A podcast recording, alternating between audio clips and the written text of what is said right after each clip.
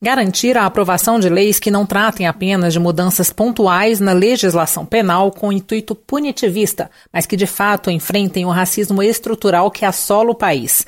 Essa foi uma das principais conclusões de debate promovido pela comissão externa que acompanha as investigações sobre o assassinato do consumidor João Alberto Silveira Freitas, espancado até a morte por seguranças de um supermercado da rede Carrefour em Porto Alegre. O deputado Orlando Silva, do PCdoB de São Paulo, resumiu algumas das propostas levadas pelos participantes do debate. A ideia de avançar no Estatuto da Promoção da Igualdade Racial, sobretudo reforçando avanços nas ações afirmativas, a questão da responsabilidade objetiva das empresas, ter em todo o trabalho uma perspectiva mais promocional e preventiva e menos no ângulo e na visão do punitivismo, penal, valorizar o tema das relações de trabalho, combater na precarização, a terceirização, enfrentar o racismo institucional no sistema de justiça. Já para a próxima sessão deliberativa da Câmara, Orlando Silva propôs que os deputados votem o projeto que ratifica a Convenção Interamericana contra o Racismo,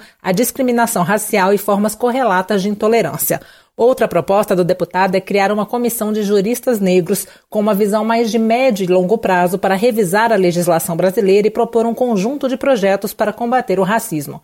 O presidente da Câmara, deputado Rodrigo Maia, afirmou que é necessário transformar o combate ao racismo em agenda prioritária da Câmara. O racismo no Brasil é uma questão estrutural, não vem de hoje, vem de longe. Acho que nós precisamos, de forma definitiva, aproveitar esse momento e esse grupo para que a gente possa fazer um debate com o apoio da sociedade, que a gente possa introduzir de forma definitiva na pauta da Câmara essa questão e as soluções que a política precisa encontrar junto com a sociedade para que o Brasil possa, de uma vez por todas, deixar para a nossa história toda essa violência e toda a discriminação, todo o racismo no nosso país. Coordenador da comissão externa, o deputado Damião Feliciano, do PDT da Paraíba, levou a informação de que 223 projetos em análise no Congresso tratam de racismo. Segundo ele, é importante que os deputados aprovem mudanças logo. Para que a gente aproveite a oportunidade, para que a gente possa aprovar essa semana e a outra, porque depois cai no esquecimento, mas nós temos obrigação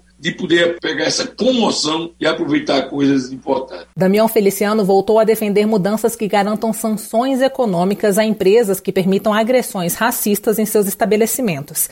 A deputada Benedita da Silva, do PT do Rio de Janeiro, também defendeu a responsabilização de empresas. Não tem como, não é a primeira vez, já teve no Carrefour, já teve no Extra e tantos outros, e a situação continua é, sendo a mesma. Agora o Carrefour cuida da família, dá não sei o que para a família e chama o, o, os seus funcionários e agora vai ter uma, uma aula de direitos humanos, vão falar dessa questão racial, mas eles têm que ter, nesses contratos que fazem, é, uma ação mais contundente. Para Adilson Moreira, doutor em Direito Constitucional pela Universidade Federal de Minas Gerais, é importante pensar em políticas que garantam a contratação de mais pessoas diversas daquilo que ele chamou de o funcionário ideal, homem branco, heterossexual e de classe média alta. Segundo ele, essa cultura de contratação acaba determinando o tratamento que será dado aos clientes dos estabelecimentos comerciais. Nós precisamos